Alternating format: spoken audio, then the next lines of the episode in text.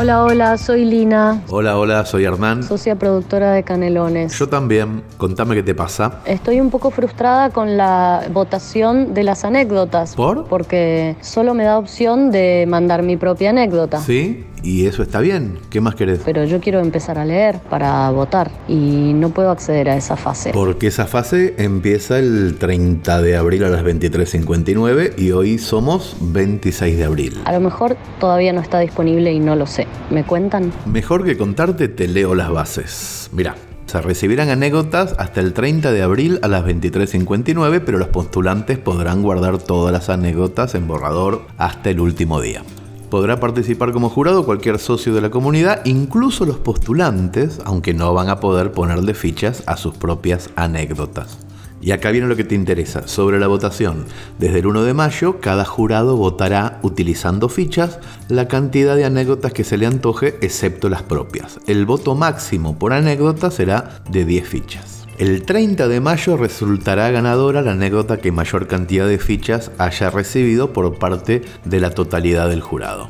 El autor o autora de la anécdota ganadora recibirá como premio una cifra incalculable de dinero en dólares. En caso de empate, el pozo se reparte. Imaginemos que se presentan al concurso 200 anécdotas. El costo de registro de una ficha por historia, 200 fichas. Después imaginemos que 2.000 jurados promedio ponen 10 fichas a diferentes anécdotas. 2.000 jurados por 10 fichas, 20.000 fichas. El pozo al finalizar sería de 20.200 fichas. Es decir, que en ese escenario el premio sería mayor a 20.000 dólares.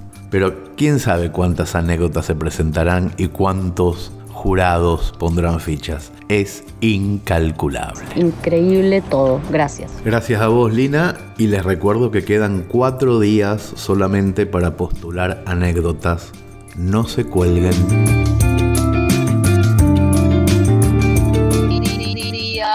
Acá Mónica de Libertad, San José, Uruguay. Hola, Mónica, se escucha para el orto, ¿eh? Eh, eh, una consulta. ¿No ibas a hacer un podcast que se llama El Probador? Porque busqué en Spotify y, y no, no los encontré. Sí, creo que te entendí y ya va a haber novedades. Estamos editando ese podcast. Eh, vamos a otra pregunta porque no se escucha bien.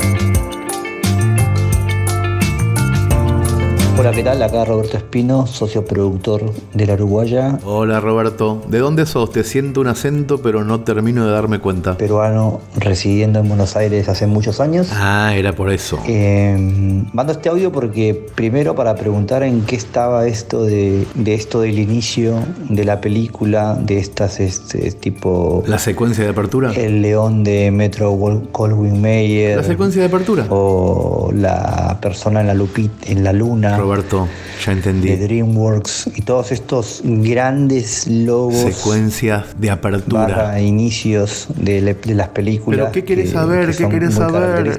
¿Qué querés saber? Pensaba que en algún momento habíamos hablado, o recuerdo, de que iba a haber una especie de, ¿Certamen? ¿Competición? ¿Torneo? ¿Convocatoria? Hoy estoy muy ansioso. de concurso donde podíamos participar para ver cómo podíamos, cómo podría ser la de Orsay, que me parece que tendría que tener algo mucho de nuestra comunidad. Ay, qué suerte, por fin llegaste, tenés una idea, ya lo entendí, contala. Me imaginaba entre los 2.000 socios productores en varias sesiones, creo que son serían cuatro sesiones de Zoom, entre todos grabarnos y que la pantalla, que cuando empiece la película del cine, la pantalla eh, sea como un Zoom de los 2.000 eh, socios productores y que este Zoom todos saludan o, o hay algún tipo de interacción y se va como transformando en la en, la, en el nombre, ¿no? Orsay Producciones, Audiovisuales Orsay sería en este caso.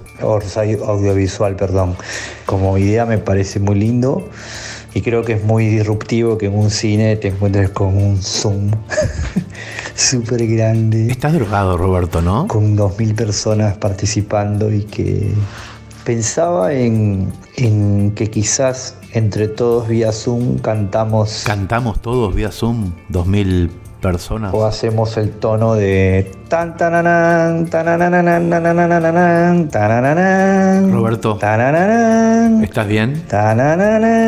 como que quizás podemos entre todos simular o reírnos de los clásicos sonidos que aparecen en el... En las secuencias de apertura. En el... Roberto. En el... Arriba. En los inicios de las películas, ¿no? De las productoras estas. Yo te voy a decir la verdad, Roberto, amigo, no hay nada que me guste más que mensajes de lectores drogados que se toman el tiempo, se fuman el porro, se acuestan boca arriba y empiezan a hablar. Yo creo que no habría ninguna comunidad si desde el año 2003 no me pasara esto tan maravilloso. Te pido solamente que te despidas como una persona drogada. Es todo lo que te pido. Y con esto cerramos el podcast. Un abrazo y que tengan un buen día o un buen momento, sea el momento del día en que escuchen esto. Amigos, amigas, esto es Cartas al Director y me voy con mucha felicidad.